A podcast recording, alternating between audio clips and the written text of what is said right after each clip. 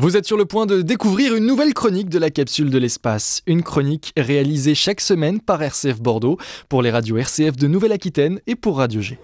Le 18-19, la capsule de l'espace. On termine cette émission avec vous, Julien Rullier, bonsoir. Bonsoir Blandine. On a tous vu les images impressionnantes de cet astéroïde tombé non loin des côtes normandes, un événement assez rare, Julien. C'est effectivement rare, surtout en France. Alors des petits grains de poussière qui chutent dans notre atmosphère, on en voit régulièrement. Vous savez, ce sont les, les étoiles filantes.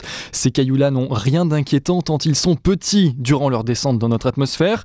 Ils se désintègrent complètement. Il ne reste alors rien d'eux susceptible d'impacter le sol. Mais le caillou que nous avons vu éclairer le ciel du nord de la France la semaine dernière n'avait rien d'un grain de poussière. Malgré son entrée à très haute vitesse dans notre atmosphère, l'essentiel de l'astéroïde, en partie désintégré, a pu toucher le sol et s'écraser dans une zone située entre Le Havre et Dieppe. Une zone que ratissent de nombreux chercheurs. Et de nombreuses chercheuses, puisque c'est une étudiante de 18 ans qui a mis la main sur le premier fragment de l'astéroïde. Oui, elle a trouvé une météorite, ça arrive pas à tout le monde.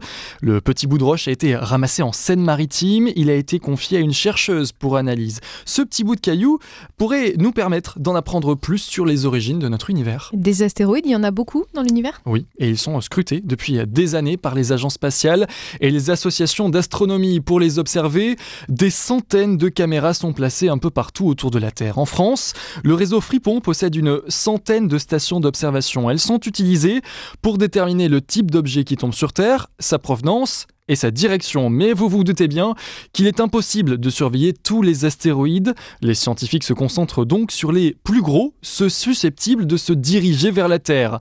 Mais des milliers de roches plus modestes habitent notre système solaire. Des roches si petites qu'elles sont difficilement identifiables. Et dans le cas de 2023 CX1, l'astéroïde a pu être détecté quelques heures seulement avant son entrée dans l'atmosphère. L'occasion pour beaucoup d'astronomes de se lever à l'aube pour admirer le spectacle. Alors pourquoi est-ce qu'on le retrouve si peu de météorites en France Eh bien parce que la France n'est pas si grande, du moins si on la compare au reste du monde, et à la place que prennent les océans, car oui, ce sont eux qui accueillent le plus de corps venus de l'espace.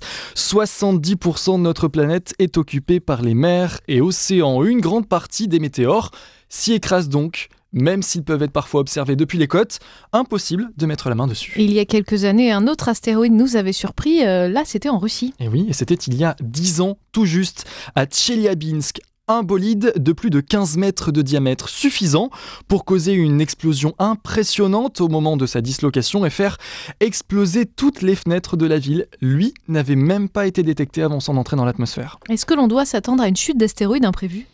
Par définition, Blandine, si c'est imprévu, je peux pas vraiment vous répondre. Je peux quand même vous rassurer en vous disant que les principaux astéroïdes sont observés régulièrement et que leur trajectoire est connue. La NASA estime aujourd'hui avoir découvert 95% des objets géocroiseurs de plus d'un kilomètre de diamètre. Restent ceux plus petits, nombreux et qui eux aussi pourraient nous surprendre.